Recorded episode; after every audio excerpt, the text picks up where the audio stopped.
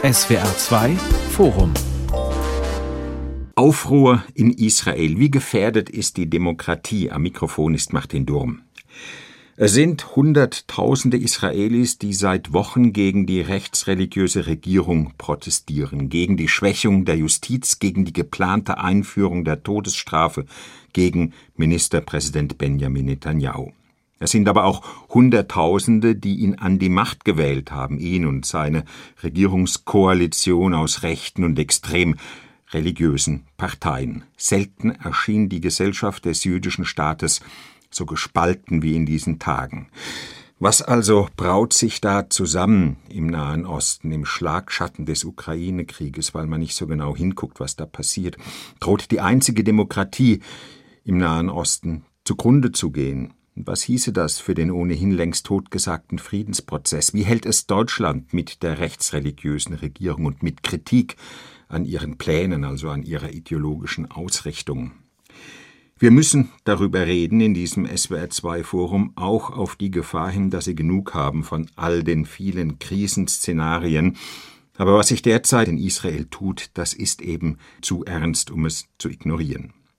Wir sprechen also mit Professor Dr. Michael Wolfson. Er ist Historiker und Autor. Gerade hat er das Buch Eine andere jüdische Weltgeschichte veröffentlicht. Mit Dr. Peter Lintel von der Stiftung Wissenschaft und Politik, der sich auf den Nahen Osten und auf Israel spezialisiert hat. Und unser dritter Gast ist Professor Dr. Meron Mendel. Er ist Direktor der Anne Frank Bildungsstätte in Frankfurt. Herr Mendel, Staatspräsident Herzog hat diese Woche gesagt, Israel stehe am Rande eines verfassungsrechtlichen und staatlichen Zusammenbruchs. Sieht er das zu schwarz? Ich denke, das ist ziemlich nüchterne Beschreibung der Situation. Also Israel ist in einer Krise, eine demokratische Krise, äh, so eine Krise gab es in ihr 75 Jahre in diesem Ausmaß nicht. Und vor allem, die Krise ist selbstgemacht, ist hausgemacht. Und das unterscheidet äh, sich von den großen Krisen in der Vergangenheit Israel, die in der Regel durch die Feinde von außen entstanden. Ist das, was Sie derzeit wahrnehmen, noch das Israel, das Sie kennen und an dem Sie sicher auch hängen? Diese Prozesse haben sich in den letzten Jahren angebahnt. Also kann man sagen, dass es sind Prozesse, die 1967 angefangen haben mit der Eroberung der heute der besetzten Gebiete in Westjordanland, noch verstärkt mit der Aufstieg des Likud-Partei an die Macht 1977. Und seitdem sehen wir, zwar nicht kontinuierlich, aber immer, immer mehr, dass radikale, rechtsgerichtete Kräfte, religiöse Kräfte in der Gesellschaft immer stärker werden auch die Geburtsraten unter orthodoxe Juden, sie werden immer stärker und die drängen in die Machtpositionen und ändern so auch das Charakter des Staates Israel. Und diese Bevölkerungsgruppen, ihnen ist liberale Demokratie kein Herzenangelegenheit, ganz im Gegenteil. Hm.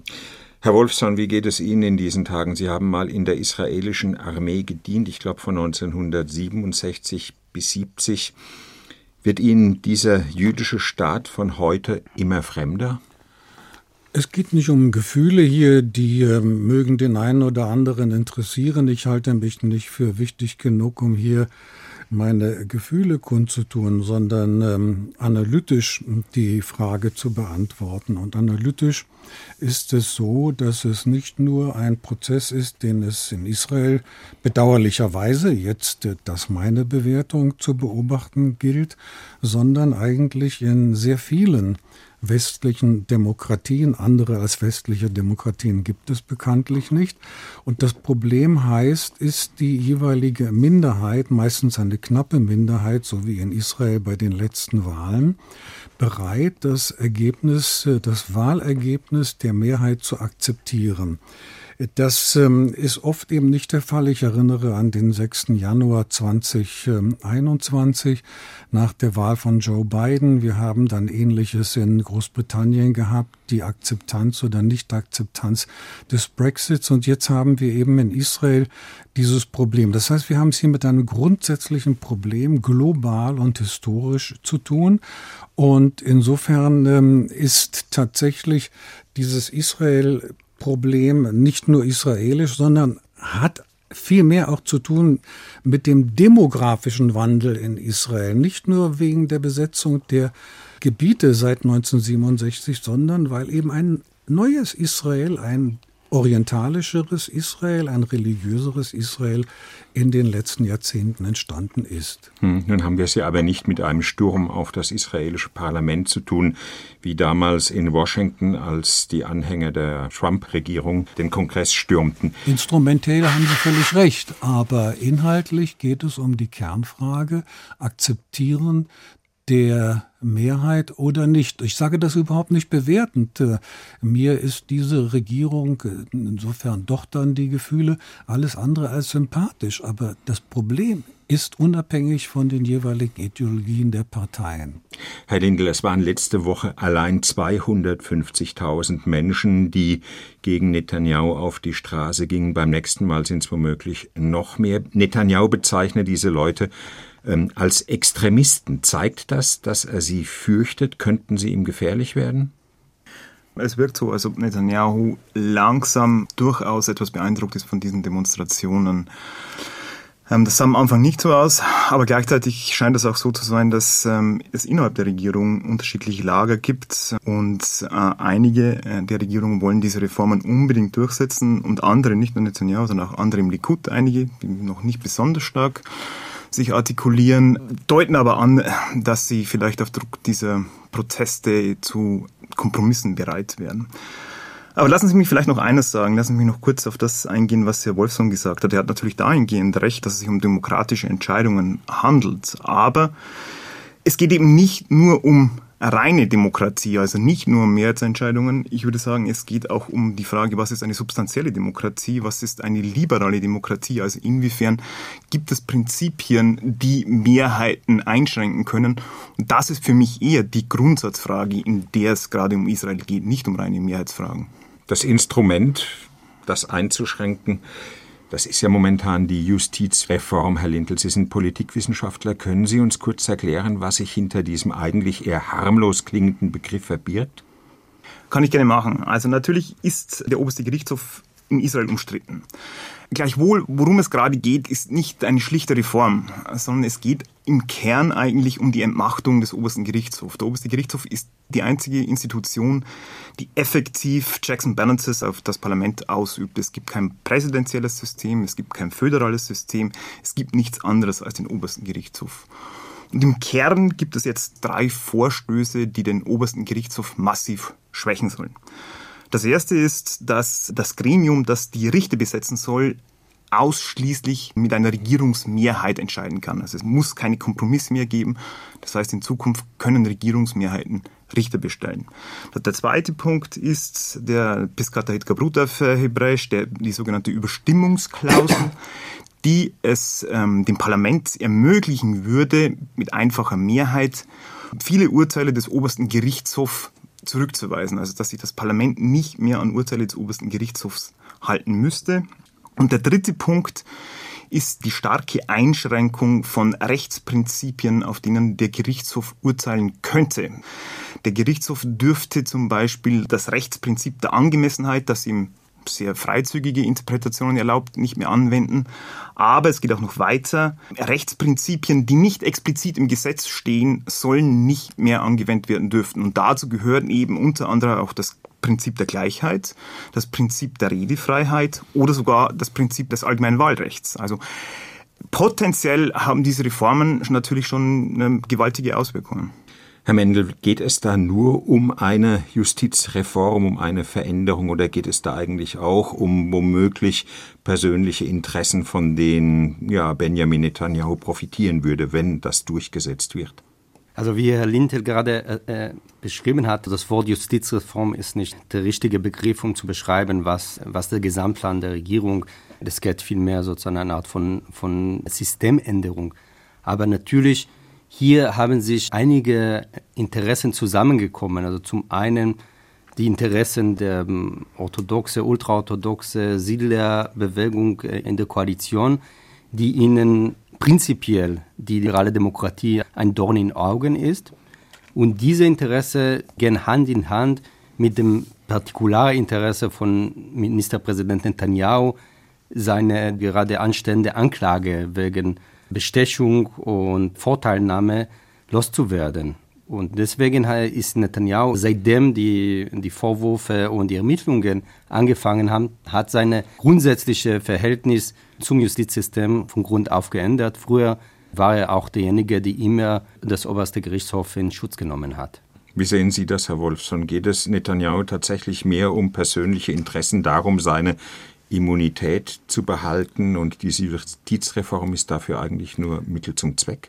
Das wird immer wieder behauptet, äh, aber ich äh, halte dagegen. Ich weiß es nicht und ich glaube, keiner von uns weiß es, wenngleich es immer wieder gesagt wird. Es gibt genauso klare Indizien dafür, dass es eine Absprache gegeben habe zwischen dem jetzigen Staatspräsidenten Herzog und Netanyahu vor Herzogs Wahl, weil Netanyahu die Stimmfreigabe des Likud damals durchgeboxt hat äh, zugunsten der Wahl von Herzog. Also insofern ist das Kaffeesatzleserei, aber es geht hier tatsächlich um die Frage des Gewichtes der Judikative im Vergleich äh, zu der Legislative, also dem Parlament und der Regierung, wobei ja Exekutive und Legislative wie in vielen parlamentarischen Demokratien in Israel miteinander verflochten sind. Und das ist ein, ich muss wieder historisch argumentieren, äh, zwar aktuell tagespolitisch ein israelisches Problem, aber es ist ein Grundsatzproblem der Demokratie, wenn Sie sich mal den Vater der Gewaltenteilung anschauen, Montesquieu im äh, Geist der Gesetze, geht er sehr genau schon darauf ein und äh, hielt damals, also im 18. Jahrhundert, die Judikative für die schwächste der drei Gewalten.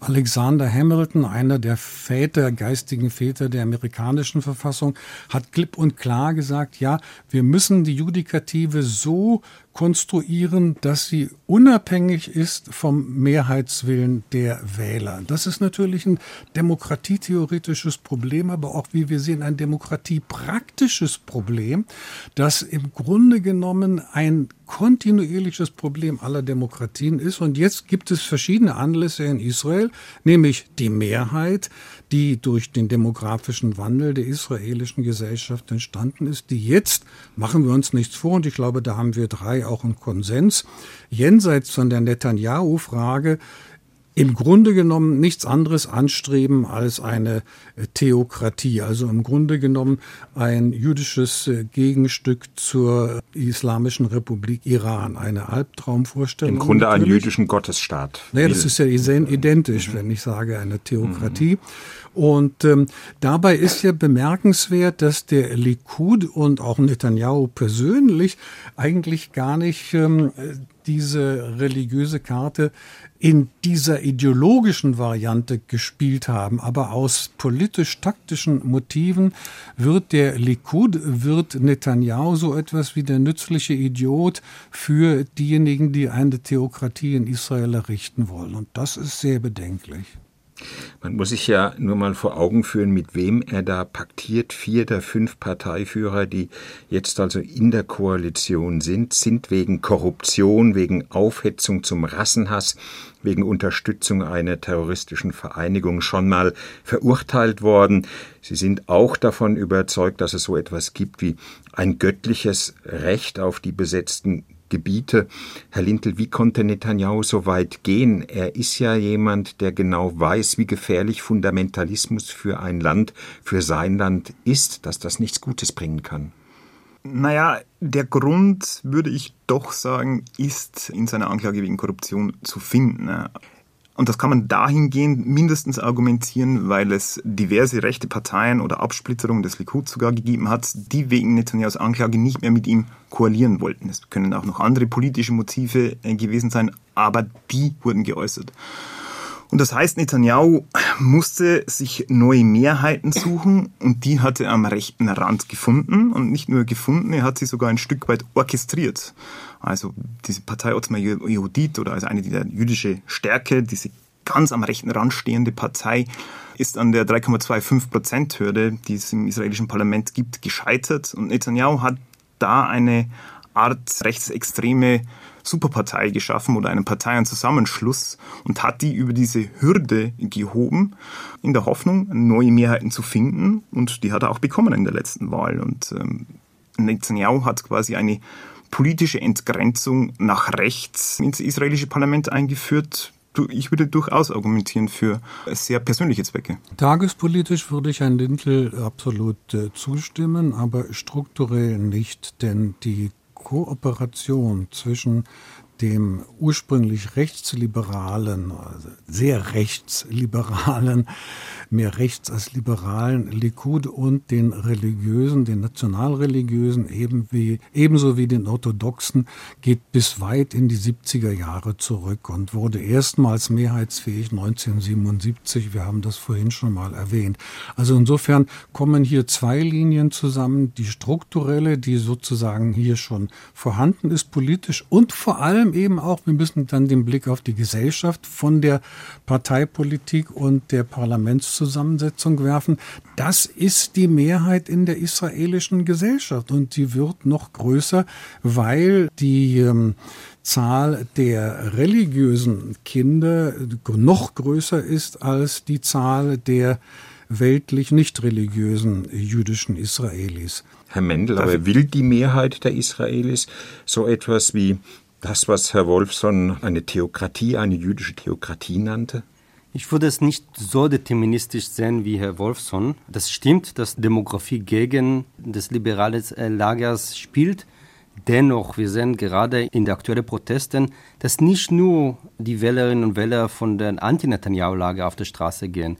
Viele verstehen gerade in diesem Moment, auch diejenigen, die für eher konservative oder rechte Partei gewählt haben, dass der Rule of the Game, also wie, wie das System bisher gelaufen ist, verschafft auch für sie Vorteile. Die Alternative ist nicht nur Theokratie, es ist auch eine Kleptokratie. Also das ist eine, eine Entgrenzung aller Normen, was Verwaltung, was Staatlichkeit angeht, dass die Wirtschaft in die Ruinen geht. Wir hatten schon gesehen, also diese Woche hat Moody's eine außerordentliche Warnung zu Israels Wirtschaft ausgesprochen.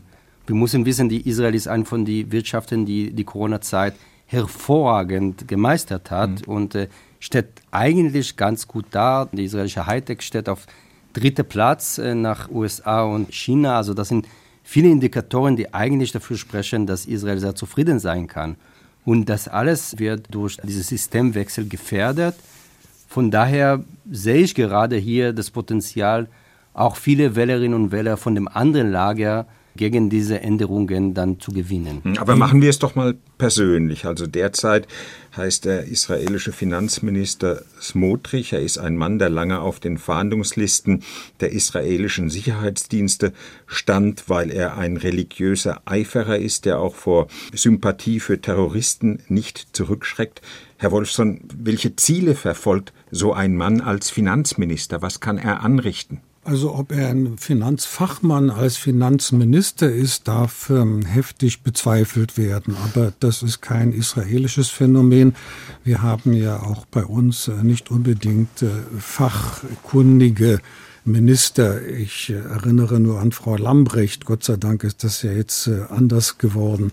Im Moment sieht es tatsächlich so aus, die neuesten Umfragen bestätigen diese Aussage, dass die jetzige Koalition bei den Wählern keine Mehrheit mehr hat. Nun äh, ändern sich die Stimmungen bekanntlich sehr schnell und nicht immer sind Stimmungen dann Ergebnisse der Stimmen bei Wahlen. Hinzu kommt ähm, aber das, worüber wir uns ja alle einig sind, der demografische Wandel in Israel. Und der hat nun wirklich auch ganz massive Konsequenzen langfristig betrachtet für die israelische Wirtschaft. Das Stichwort wurde gebraucht. Und für die israelische Wissenschaft, um die vorher zu nennen. Denn ohne eine funktionierende Wissenschaft keine erfolgreiche Wirtschaft. Und Israel ist so erfolgreich wirtschaftlich in den letzten Jahrzehnten, weil die Wissenschaft ebenso hervorragend ist. Aber die wachsende Mehrheit von religiösen aller Smotrich und erst recht von den Orthodoxen ist letztlich antiwissenschaftlich. Und das wird bedeuten, dass es äh, eben diese Interessen, die jetzt noch zu Recht protestieren und ähm, eigentlich dem Netanyahu-Likud-Lager wohlgesonnen sind, abfallen werden, aber langfristig werden die nichts ausrichten können. Glaubt Netanyahu, dass er diese religiösen Eiferer, die seine Bündnisgenossen sind, unter Kontrolle halten kann? Bis jetzt ja, aber wenn wir die analytischen Ebenen uns betrachten, also jenseits des politisch-parlamentarisch-taktischen Spieles, die gesellschaftliche Basis, dann ist das eine absolute Fehlkalkulation von Netanyahu. Und die Tragödie Israels ist, dass durch die verschiedenen Interessen, die sich in Netanyahus Person sozusagen fokussieren, in dieser Personalisierung, ist ähm, klar, dass eine positive Entwicklung in Israel, und es gibt ja enorm viel positive Kräfte, nicht möglich ist. Und deswegen müsste Netanyahu aber ich fürchte, das wird nicht geschehen, zurücktreten zum Wohle des Landes. hm. Wer lacht? Ich lache. Ich glaube es natürlich auch nicht, dass Netanyahu zurücktreten wird. Ich, manche Kommentatoren würden behaupten, dass er von sich glaubt, dass nur er das Wohl des Landes im Griff hätte. Von daher sehe ich das auch nicht, dass das passieren wird. Richtig. Und aber auch um fair zu bleiben, also äh, das ist auch kein israelisches Phänomen, dass Politiker nicht äh, 20 Jahre nach vorne denken, sondern ähm, dass sie ja. zunächst mal ihr eigenes politisches Überleben sichern wollen. Aber was Herr Wolfson da gesagt hat, und auch Herr Mendel, das stimmt natürlich. Also Israel läuft strukturell, wir sehen das jetzt, läuft auf eine Verfassungskrise zu, aber in Zukunft äh, gibt es auch eine Demokratiekrise, weil nämlich diejenigen Milieus, die religiösen Milieus, die mindestens demokratieskeptisch sind, immer mehr werden. Das heißt, wir haben einen substanziellen Anteil von Bevölkerungsgruppen, den Charidim und den, den religiösen Zionisten, die der Demokratie, liberalen Demokratie ohnehin, aber auch Grundsätzen von Demokratie skeptisch gegenüberstehen. Von daher ist ein demokratisches Problem im demografischen Wandel angelegt. Find, wir haben bisher über eine Gruppe noch nicht gesprochen. Das sind die Arabern, manche sagen Palästinenser mit israelischer Staatsangehörigkeit. Sie mhm. machen etwa 20 Prozent der Gesamtbevölkerung aus. Und die spielen eine ganz wichtige Rolle. Also zum einen in ihrer Abwesenheit. Also in den Protesten, die wir in den letzten Wochen gesehen haben, waren Arabern so gut wie nicht vertreten, obwohl sie politisch mit großer Mehrheit im Lager gegen Netanyahu stehen. Die werden auch sehr wahrscheinlich die erste, die diese Gesetzänderungen zu Opfer fallen. Also ihre Minderheitsrechte werden geschwächt. Also, also es ist kein Geheimnis, dass der, ein von den Zielen der Systemwechsel ist, die arabische Parteien aus der, aus der Knesset auszuschließen. Das wurde schon in der Vergangenheit immer gemacht, aber durch äh, Beschlüsse des obersten Gerichtshofs immer aufgehoben. Also das, das wird beim nächsten Mal, wenn, wenn es tatsächlich durchkommt, dann werden, oder mindestens die meisten der arabischen Parteien gar nicht zur Wahl auftreten. Und das ist eine, eine Schlüsselfrage, die aus meiner Sicht große strategische Implikationen hat. Werden sich die Araber, arabische Israelis dann anschließen, der Protesten, dann haben wir hier einen Game Changer, das auch langfristig auf die äh, auf der Koalitionen und auf die Machtverhältnisse in die israelische Demokratie auswirken. Bleibt es wie heute, dann würde ich den beiden Kollegen zustimmen, dann, sind, dann gehen wir in eine klare Richtung eine Richtung, die nicht positiv ist. Nein, aber auch bei der Berücksichtigung, die notwendig ist, äh, der 21 Prozent genau genommen israelischen Araber, Palästinenser mit israelischer Staatsbürgerschaft, äh, gibt es da unterschiedliche differenzierende Tendenzen. Ich erinnere nur an die äh, hochinteressante Tatsache, dass ähm, der Chef der israelischen Muslimbrüder ja bekanntlich äh, mit seiner Partei die vorige Koalition unter Bennett und Lapid mitgetragen hat und äh, während der Regierungsbildung nach den letzten Wahlen im November letzten Jahres äh, auch seine Bereitschaft signalisiert hat, mit einer Likud geführten Regierung zusammenzuarbeiten. Sein Argument war, ich kann meiner Klientel in der Regierung sehr viel mehr liefern als in der Opposition. Also insofern das, was in jeder gesellschaftlichen politischen Entwicklung stattfindet, nämlich Differenzierung der Interessen und nicht ein Block, das äh, sehen wir auch bei den israelischen Arabern. Denn die israelischen Araber haben sehr viel zu verlieren. Äh, ob es so weit kommt, wie Sie schildern, Herr Mendel, das ist ähm, ich will nicht sagen Kaffeesatzleserei, aber das ist ähm, sehr theoretisch spekulativ. Und ähm, auch da würden die innenpolitischen Mechanismen, nicht zuletzt die sicherheitspolitischen Mechanismen, ähm, geradezu selbstmörderisch sein für die heutige Koalition, wenn sie diesen Schritt täte. Also äh, diese Koalition, die sollte man nicht unterschätzen. Sie ist taktisch sehr gewieft. Und deswegen, ja, die Araber spielen eine ganz entscheidende Rolle, über die haben wir noch nicht gesprochen, aber sie schauen zu und das kann ich auch verstehen. Das ist ein Beobachten, um die taktische und strategische Positionierung besser einschätzen zu können. Herr Lintel, was glauben Sie, wie werden sich die israelischen Araber positionieren? Werden sie sich den Protesten innerhalb Israels anschließen oder werden sie eher in die besetzten Gebiete schauen und auch auf den radikalen Widerstand, der dort gegen die Besatzungsmacht sich artikuliert hat, besonders in den vergangenen Wochen. Es gibt ja immer blutigere Zusammenstöße an Orten wie Jenin, wurden in dieser Woche allein sechs Palästinenser von der israelischen Armee getötet. Also erstens muss man natürlich auch sagen, dass die palästinensischen Israelis bei den Demonstrationen zum Teil nicht willkommen geheißen wurden. Also wenn die gesprochen haben, wurde zum Teil ausgebuht. Also auch hier muss man natürlich sagen, es ist ein schwieriges Verhältnis. Und zweitens, im Konflikt mit den Palästinensern muss man natürlich sagen, auch das hat mit der Justizreform zu tun, weil insbesondere die radikalen Parteien von Smodric und Ben-Gvir, die artikulieren immer wieder, dass der Gerichtshof quasi eine gründliche Sicherheitspolitik, glaube ich, so haben sie es genannt, in den besetzten Gebieten verhindere. Und beide dieser radikalen Parteien wollen einen Bevölkerungstransfer der Palästinenser in einem Parteiprogramm, das spricht sogar vom totalen Krieg gegen Israels Feinde. Also auch hier gibt es Verbindungen zur Justizreform und dem Wünschen der radikalen Rechten. Ich würde wirklich dann, dann, darauf achten, diesen Begriff der Justizreform nicht zu nutzen, ist einfach falscher Begriff. Wie auch immer. Wie wollen Sie es denn nennen, Herr Mendel?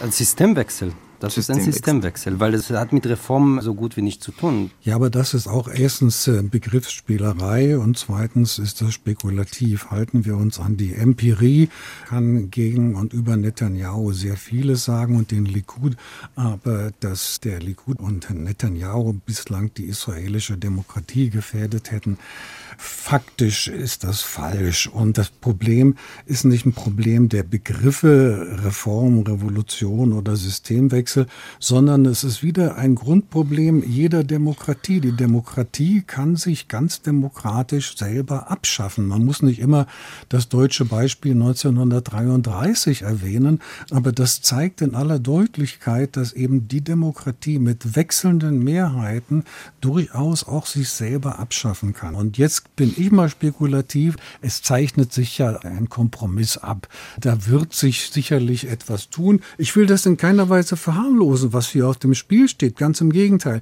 Aber insofern können wir trotz des berechtigten Alarmismus diesbezüglich doch zuversichtlich sein, dass for the time being einstweilen ein Kompromiss gefunden wird. Hm, selbst wenn das passieren würde, was die Justizreform angeht, so bleibt ja eben das Verhältnis zu den Palästinensern und auch gegenüber den Palästinensern, die in den besetzten Gebieten leben, extrem angespannt. Ich will hier nur die Leitlinie der neuen Regierung zitieren. Das jüdische Volk, heißt es, da hat ein exklusives Recht auf alle Gebiete des Landes Israel, also das heißt vom Mittelmeer bis zum Jordan. Das, was diese Leute eben Judäa und Samaria nennen, das ist ja ein, ein totaler Herrschaftsanspruch. Können Sie nachvollziehen, Herr Wolfson, dass, dass die Palästinenser eigentlich nur noch als Kriegserklärung verstehen können? Ja, dieser Slogan ist ja nicht neu und äh, naja, aber er ist ernst gemeint diesmal. ja, auch da gibt es ähm, politische Hindernisse, die auf dem Weg, Gott sei Dank, äh, zu überwinden wären. Also das Papier ist auch in Israel geduldig und äh, von heute auf morgen und auch übermorgen wird sich diese Entwicklung nicht anbahnen, denn da gibt es ja auch die Sicherheitsüberlegungen und äh, dann kommt auch äh, innerpalästinensisch hinzu. Ja, Sie weisen völlig zu Recht Bericht auf die zunehmend explosive Situation im Westjordanland hin, im Gazastreifen ohnehin.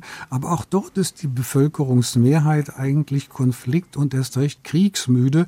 Und wir setzen voraus, dass die Extremisten, die anderen nennen sie Terroristen, tatsächlich auch die Mehrheit repräsentieren. Das ist in Bezug auf deren Meinungen vielleicht richtig, aber nicht in Bezug auf deren Handlungen. Herr Lintel, teilen Sie diesen Optimismus, dass es hoffentlich Nein, nur halb so schlimm leider. wird? Leider überhaupt nicht. Also ich befürchte, dass die Zeichen auf Gewalt stehen.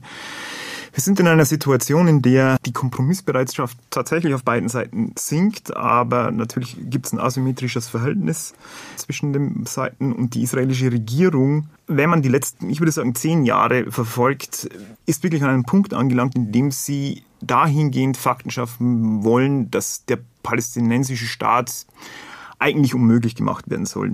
Mittlerweile äußern sich alle in dieser Regierung pro Annexionen guter internationaler Druck verhindert es, aber auch Siedlungen um Jerusalem sollen jetzt angegangen werden. Es sollen die Outposts, also jene Siedlungen, die selbst nach israelischem Recht illegal waren, die vom obersten Gerichtshof auch das bestätigt wurde, dass die illegal waren, die sollen weiterhin legalisiert werden. Und natürlich, was wir die letzten Wochen gesehen haben, die Terroranschläge durch die Palästinenser und dann die Reaktionen eines Siedlermobs, der ein ganzes Dorf verwüstet hat. Das finde ich sind schon neue und dramatische Entwicklungen. Und das Problem an der Sache ist, dass jegliche Perspektive eines Friedensschlusses, aber überhaupt eine Perspektive, wie sich die Situation beruhigen könnte, fehlt im Moment leider. Und deswegen kann ich diesen Optimismus wirklich nicht teilen. Mhm. Ja, also das ist richtig, äh, was Sie schildern als Problem, unbestreitbar. Aber wenn Sie und darauf läuft es ja hinaus, praktisch eine Art von Aufstand, Massenaufstand der Palästinenser erwarten. Dann brauchen sie auch die Massen. Und die Massen der Palästinenser haben ein elementares Interesse wie jeder Mensch, nämlich einen normalen Alltag zu gestalten, Arbeit zu haben und für die Arbeit bezahlt zu werden. Und da gibt es sehr viele, die eben diese Arbeit am liebsten in Israel ausführen würden, weil man da auch besser bezahlt wird. Also kurzum, das sind alles Faktoren, die man in einem differenzierten Bild hier berücksichtigen muss. Und wenn man tatsächlich nur meint,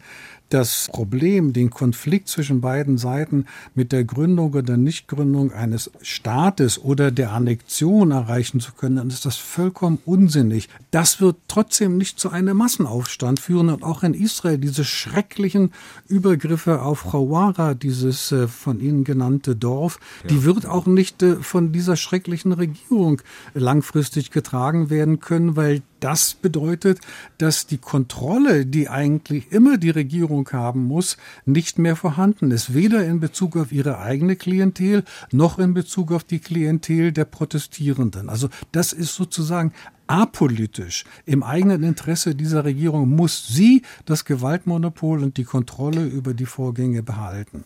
Herr Mendel, also, wir haben eine Regierung, die Herr Wolfson eben auch als schrecklich bezeichnet hat. Wie soll sich Deutschland gegenüber dieser israelischen Regierung verhalten? Sie haben ein Buch geschrieben, das übrigens gerade heute erscheint. Der Titel Über Israel reden, eine deutsche Debatte.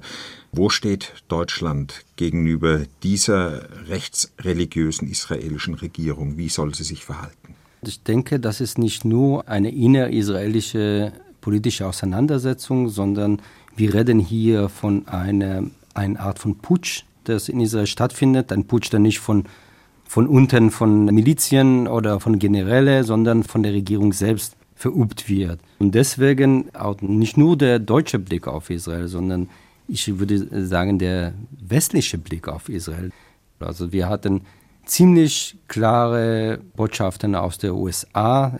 Biden von seinem Außenminister, der amerikanische Botschafter in Jerusalem hatte Netanyahu öffentlich aufgerufen in CNN, er soll die Bremsen ziehen. Wir haben auch inzwischen klare Äußerungen aus Großbritannien, Deutschland kann man so sagen, aus verständlichen Gründen mit Verweis auf der Geschichte hält sich relativ zurück. Bisher gab es eine vorsichtige Kritik unserer Außenministerin und eine sehr, sehr verklausulierte Kritik unseres Justizministers in seinem Besuches in Israel. Aus meiner Sicht, das ist eine Möglichkeit zu verstehen, was sind die deutsch-israelischen Beziehungen, nämlich eine Art von Freundschaft, die dadurch ausmacht, dass man extrem vorsichtig miteinander umgeht, vor allem aus der deutschen Seite wegen der Vergangenheit. Ich habe persönlich eine andere Meinung dazu. Ich glaube, dass die besonderen Beziehungen, die über den Jahren zwischen Deutschland und Israel entstanden sind, sie sind weit mehr als nur Beziehungen zwischen beiden Regierungen. Sie umfassen auch sehr viel gesellschaftliche Kontakte, kulturelle Kontakte, wissenschaftliche Kontakte.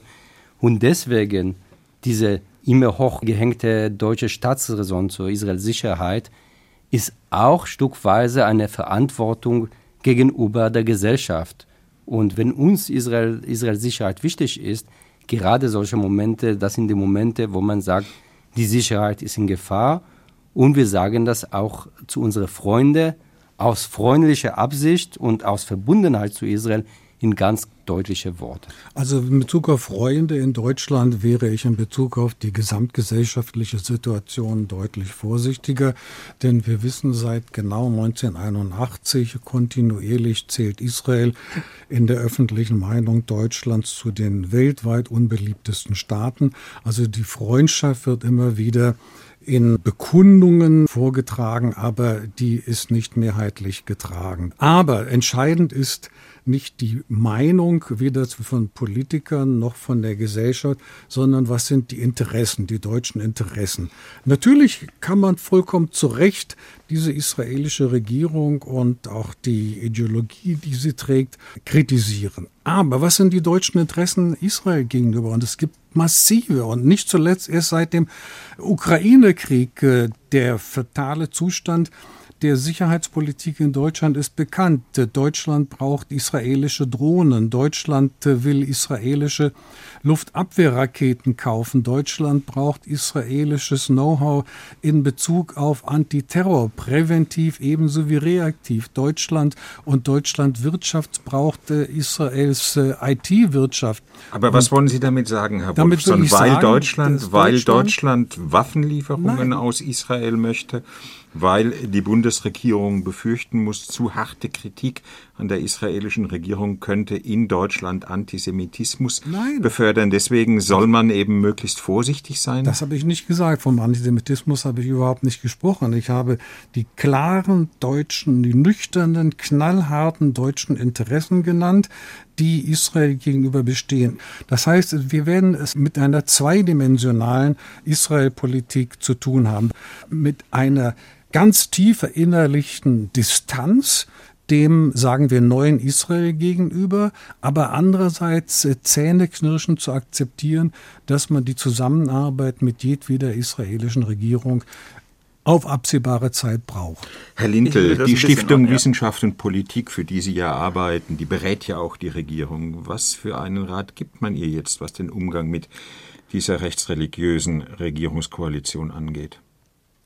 Ähm, mein Rat wäre, dass man zwar nicht mit erhobenen Zeigefinger argumentieren sollte, aber auch öffentlich Differenzen klarer artikulieren sollte. Mhm. Nehmen Sie mir es nicht krumm, äh, Herr Lintel, ja. aber das ist schon sehr theoretisch, was Sie jetzt sagen. Wenn es um die politische Praxis geht, ist das ja was anderes. Wenn es beispielsweise um die Frage geht, ob sich die Innenministerin Faeser mit dem vorbestraften israelischen Polizeiminister Ben Quief an einen Tisch setzen soll. Was soll geschehen? Wie sollen solche Begegnungen ablaufen? Sollen sie überhaupt stattfinden? Nein, da haben Sie recht. Nächste Woche soll ja Benjamin Netanyahu kommen. Man kann einen israelischen Premierminister, wenn er nach Deutschland kommen will, nicht ausladen, aber man muss dann Worte finden. Und sicherlich kann man sich ein Vorbild an den USA nehmen und kein gemeinsames Foto mit einem Rechtsradikalen wie Itamar Ben-Gvir machen. Also das, glaube ich, kann man schon sehr deutlich artikulieren. Herr Mendel, ja, äh, Herr Mendel was, will, mhm. was Sie so als Selbstverständlichkeit gesagt, wenn er kommen will, kann man das nicht anders machen. Nehmen wir ein Beispiel aus den USA. Also Netanyahu wünscht sich seit seiner Wahl eine Einladung nach USA. Und diese Einladung bleibt aus. Und das ist kein Zufall. Das ist eine klare Botschaft von beiden Regierungen an Netanyahus Regierung. Und ich sehe nicht, warum Deutschland in dieser Frage anders verhalten soll. Aber das Vor ist eine Symbolpolitik. Das ist doch nein, eine Symbolpolitik. Keine, nein, das ist nicht eine Symbolpolitik, weil, wenn man so will, diese Symbolpolitik hat sehr reale Implikationen. Nämlich, das ist eine Botschaft, die direkt an die israelische Gesellschaft geht. Ja, aber der, es gibt viele, die in der Protestbewegung, die genau schauen, Wie verhält sich die westliche Welt? Die israelische Bürger ist ganz, ganz wichtig, das selbstverständlich. Wir sind ein Teil der westlichen Welt. Ja, und wenn diese Welt auch eine klare, eine klare Botschaft sendet, das wird bei der beträchtlichen Teil der Bevölkerung in Israel genauso aufgenommen und von daher sehe ich hier auch eine Verantwortung, die sowohl bei Kanzler Scholz als auch bei den anderen Regierungschefen der, der westlichen Welt dann äh, liegt ändert aber nichts an der Tatsache, dass die amerikanischen Manöver mit Israel die größten Manöver vor wenigen Wochen stattgefunden haben, die jemals stattgefunden haben. Also zwischen den Symbolen und der faktischen Politik gibt es einen Riesenunterschied. Und das andere Stichwort, Herr Dom, Sie haben zu Recht darauf hingewiesen, sehr problematisch mit äh, bestraften oder vorbestraften Politikern zu reden. Aber dann muss man auch auf Lula da Silva in Brasilien hinweisen, der freundschaftlich so sozusagen umarmt worden ist von Bundespräsident Steinmeier. Also wenn man äh, diese rein emotionalen und sehr wichtigen Symbole ernst nimmt, dann kann man nicht mit zweierlei Maß messen. Und da kommt man in Teufels Küche.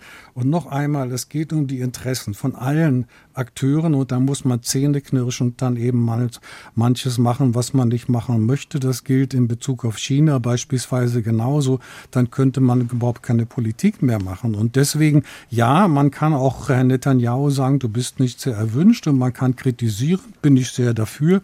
Aber das ändert doch nichts an der Interessenlage und der, gemäß der Interessenlage handeln hoffentlich auch deutsche Politiker. Es gibt ja so etwas wie ein ausgeprägtes moralisches Bedürfnis in Deutschland, sich mit dem jüdischen Staat solidarisch zu erklären. Wäre das angesichts der jetzigen Regierung ein Fehler, das zu tun, wenn Netanyahu kommt nächste Woche, Herr Lintel? Es geht ja nicht um Solidarität und Nicht-Solidarität, sondern es muss wirklich darum gehen, klar zu sagen, wo die Differenzen sind, wo man sagt, hier haben wir einen, einen Dissens. Von daher halte ich es für sehr wichtig, dass diese Dinge auch öffentlich, nicht hinter verschlossenen Toren, öffentlich erklärt werden. In welche Richtung wird sich das entwickeln? Manche Israelis sagen sich, ähm, Israel wird keine Demokratie mehr sein in den nächsten zehn Jahren, sondern es wird sich hin zu einer religiösen Autokratie entwickeln. Herr Mendel, halten Sie das für denkbar? Das ist ein denkbares Szenario, aber die Zukunft ist noch nicht geschrieben. Das hängt sehr viel von den Handlungen der Aktoren ab.